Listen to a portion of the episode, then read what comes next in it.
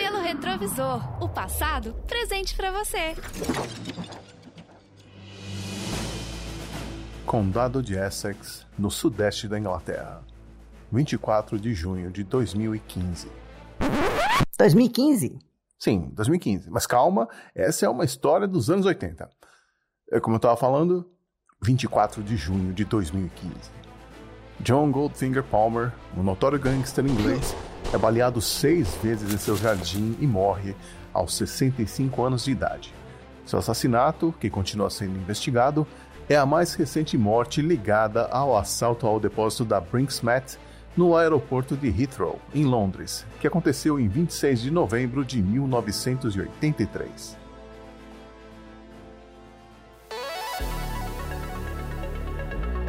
Eu sou Xi e este é o Pelo Retrovisor, o podcast que faz o passado presente para você.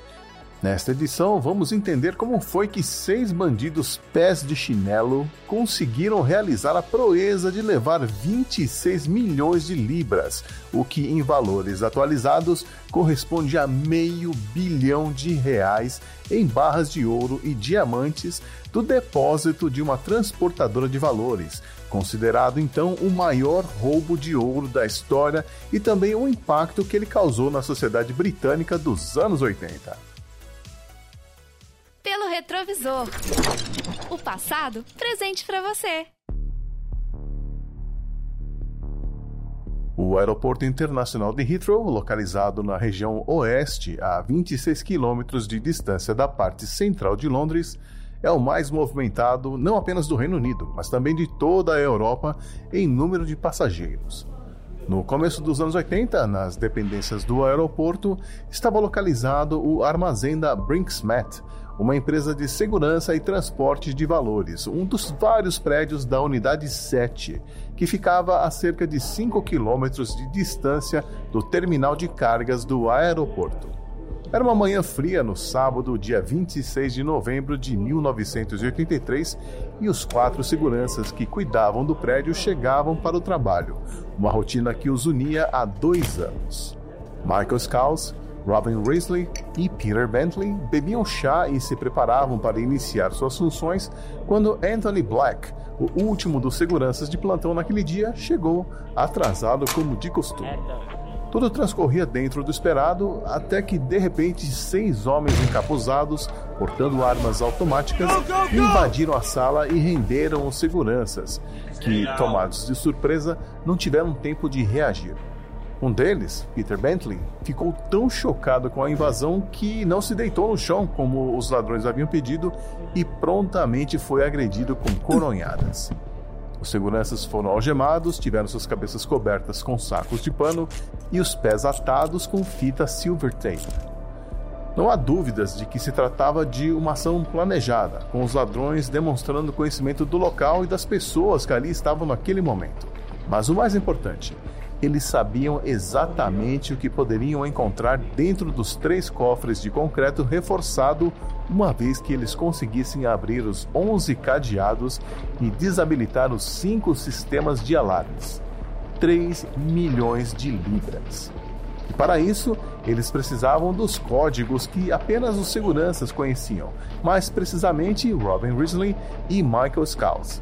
Para persuadi-los a cooperar, os bandidos os encharcaram com gasolina e ameaçaram queimá-los vivos caso estes não revelassem as senhas que eles precisavam. O acesso ao cofre era feito através de duas salas, cuja entrada era protegida com códigos numéricos que eram digitados na fechadura. Risley lembrava-se desses códigos de cabeça, mas o mesmo não podia ser dito dos códigos dos cofres, que haviam sido alterados há alguns dias e cuja sequência ele ainda não havia memorizado direito. Somado ao estresse da situação, as chances dele conseguir ajudar os bandidos a abrir os cofres eram inexistentes. Levado de volta ao escritório principal, Risley foi algemado a uma estante.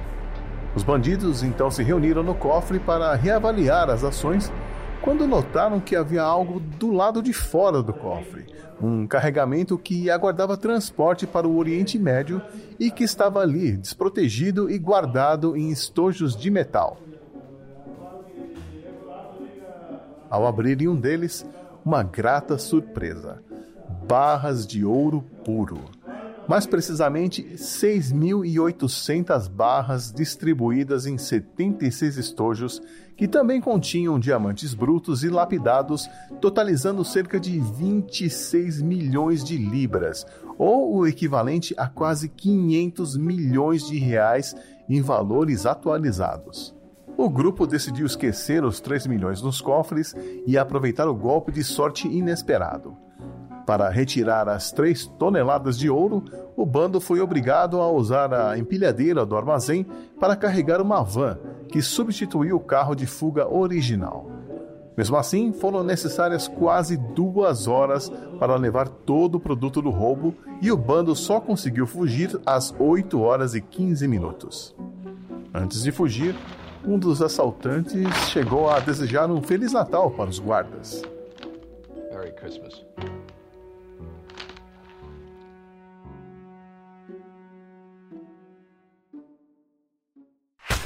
Retrovisor, o passado presente para você. 30 minutos depois, um dos seguranças conseguiu se soltar e chamar a divisão Flying Squad da Scotland Yard, responsável por casos urgentes, e chegou em menos de meia hora. Não demorou muito para que os policiais percebessem que se tratava de um roubo que só poderia ter sido realizado com a ajuda de alguém infiltrado na empresa, alguém que passasse informações sobre o prédio e que também facilitasse a entrada dos bandidos. Os policiais decidiram realizar uma reconstituição do assalto individualmente com cada um dos seguranças para identificar inconsistências nos testemunhos e, consequentemente, o comparsa dos assaltantes. Foi Anthony Black que foi obrigado a abrir os portões e permitir a saída dos assaltantes, mas alegou que não viu o veículo que eles usaram para a fuga, algo improvável, já que na portaria havia uma grande janela com uma visão direta para a garagem. E quando os policiais descobriram que a irmã de Anthony era casada com Brian Robinson, um criminoso com várias passagens por roubo à mão armada, ele se tornou o principal suspeito e foi encaminhado até a delegacia, onde acabou confessando tudo.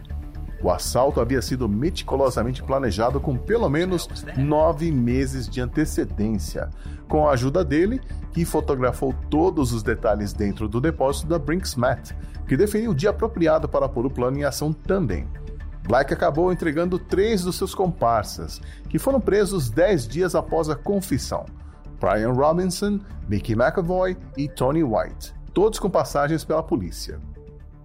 Antes de ser preso, McAvoy revelou a localização da sua parte do assalto a outros dois criminosos, Brian Perry e George Francis, que prometeram guardar o ouro até que ele saísse da cadeia, o que evidentemente não aconteceria.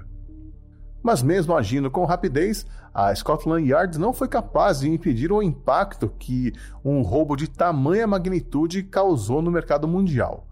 Com a enorme quantidade sumindo do mercado repentinamente, o preço do gramo do ouro ao redor do mundo subiu acima do normal e a valorização do produto do roubo, que já era alto, imediatamente aumentou em um milhão de libras. Enquanto a polícia buscava outras provas que pudessem levar ao paradeiro dos outros assaltantes, esses estavam com um grande problema em mãos porque de nada valia estar de posse de tanto ouro se eles não podiam convertê-lo em dinheiro vivo. Os líderes do submundo do crime de Londres já haviam sido informados do roubo e da dificuldade do grupo de lidar com um carregamento tão valioso. Eles conheciam bem o tamanho do desafio à frente. Como as barras eram de 24 quilates, ou seja, eram feitas de ouro 100% puro, o primeiro passo seria derretê-las a 1064 graus centígrados e em seguida fazer uma mistura de 50 a 90% de ouro e ao menos um outro metal como manganês, paládio ou níquel. Nenhum dos integrantes da gangue tinha equipamento ou conhecimento técnico para isso e, portanto, seriam obrigados a pedir ajuda para pessoas fora de seu círculo de confiança. Brian Perry tinha contato com dois criminosos em Londres Kenneth Noy, um ex-informante da polícia com uma vasta rede de contatos no mundo do crime, e seu braço direito, Brian Reader. Essa escolha traria consequências devastadoras para todos os responsáveis pelo assalto e também aqueles que viriam a ter contato com as barras de ouro e os diamantes. Kenneth e Brian recrutaram um amigo John Palmer para ajudar na ação, visto que ele tinha uma empresa em Bristol que comprava e vendia ouro. Os três criaram um plano que parecia perfeito. Kenneth viajaria até New Jersey, nos Estados Unidos, onde compraria 11 barras de ouro de forma legítima e documentada. Em seguida, ele deixaria as 11 barras em um guarda-volumes da cidade e retornaria para Londres, carregando apenas o que realmente importava: a documentação oficial e os recibos de compra.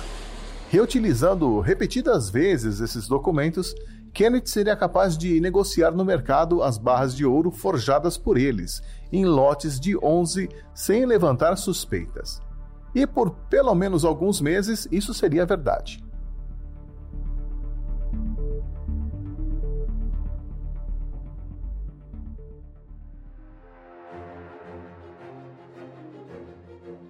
Nesse interim, todos os presos no caso da Brinksmet foram a julgamento.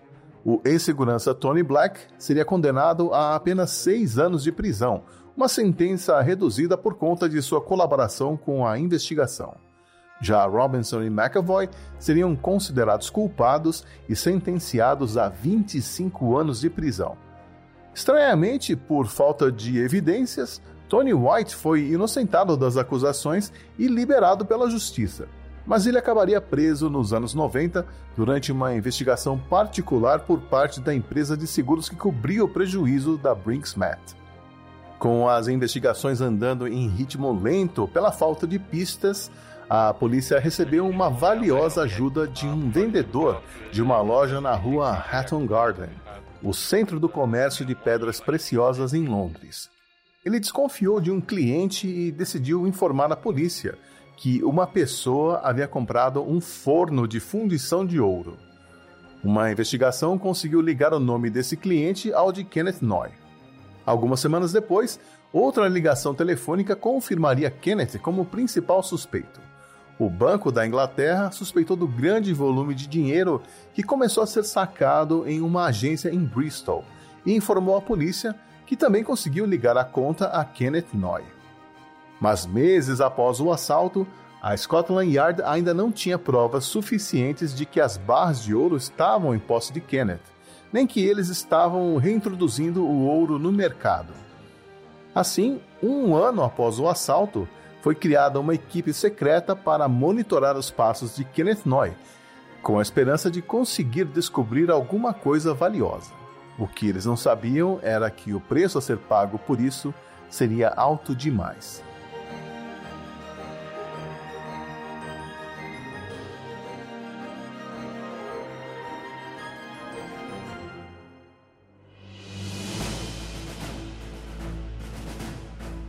No dia 26 de janeiro de 1985, 14 meses após o roubo, uma dupla de investigadores, John Fordham e Neil Murphy, decide entrar na propriedade de Kenneth para ver de perto o que ele estava fazendo no interior de sua casa. Os cães de guarda começaram a latir e John Fordham não teve tempo de pular o muro, sendo surpreendido por Kenneth, que o esfaqueou 11 vezes. John Fordham morreu no local. Kenneth foi preso e levado a julgamento, mas incrivelmente sua justificativa de legítima defesa o livrou da cadeia. Felizmente, a polícia conseguiu um mandado para vasculhar a propriedade de Kenneth, onde encontrou 11 barras de ouro escondidas em um latão de tinta, o suficiente para condená-lo a 13 anos de prisão por crime de receptação. Kenneth Noy cumpriu uma pena de 7 anos, sendo posto em liberdade em 1994 mas dois anos mais tarde, ele finalmente seria preso e condenado à prisão perpétua por matar um motorista durante uma discussão de trânsito.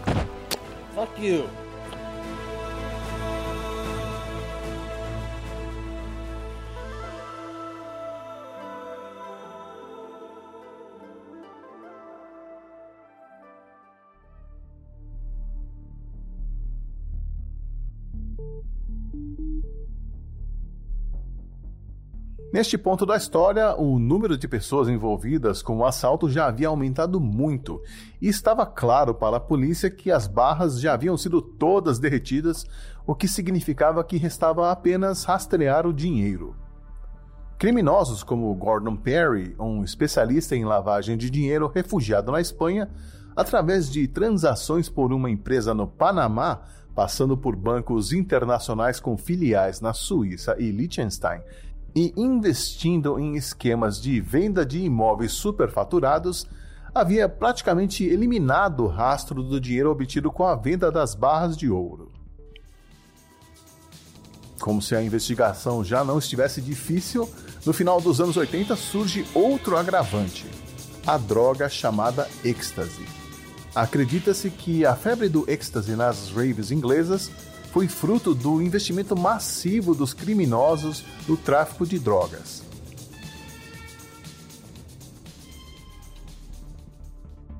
Em meados de 1990, o número de mortes de pessoas envolvidas de alguma forma com o assalto continuava aumentando.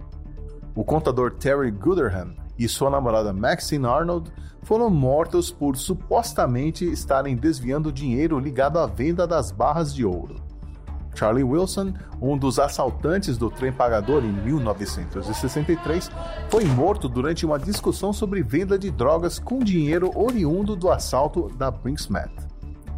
Em maio de 1985, George Francis também pagaria por ter desviado o dinheiro da lavagem das barras de ouro. Em seu pub, ele seria avaliado a queima-roupa, mas milagrosamente sobreviveu. Ele não teria a mesma sorte em 2003, então com 63 anos de idade, quando foi baleado e morto ao sair do seu carro quando chegava para o trabalho. Ao longo desses quase 40 anos, o número de pessoas que perderam a vida investigando o caso ou lavando dinheiro para os criminosos continua sendo desconhecido.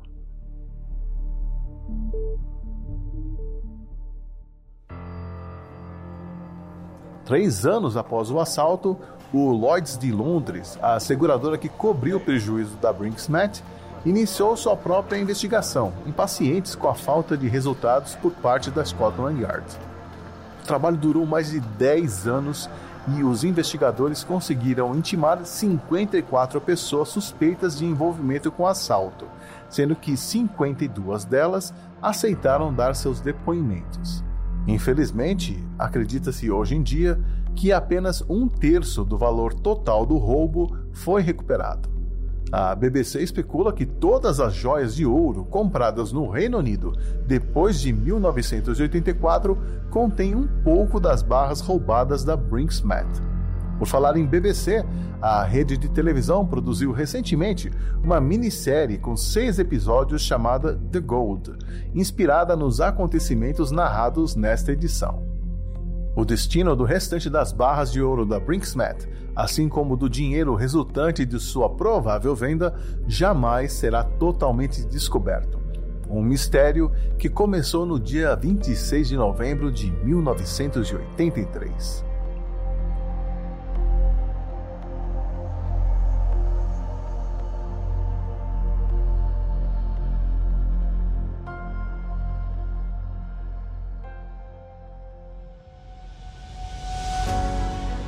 O Pelo Retrovisor é uma produção do 80 Watts. Confira toda a família de podcasts sobre o som e a cultura dos anos 80 em 80watts.com.br ou no seu agregador favorito.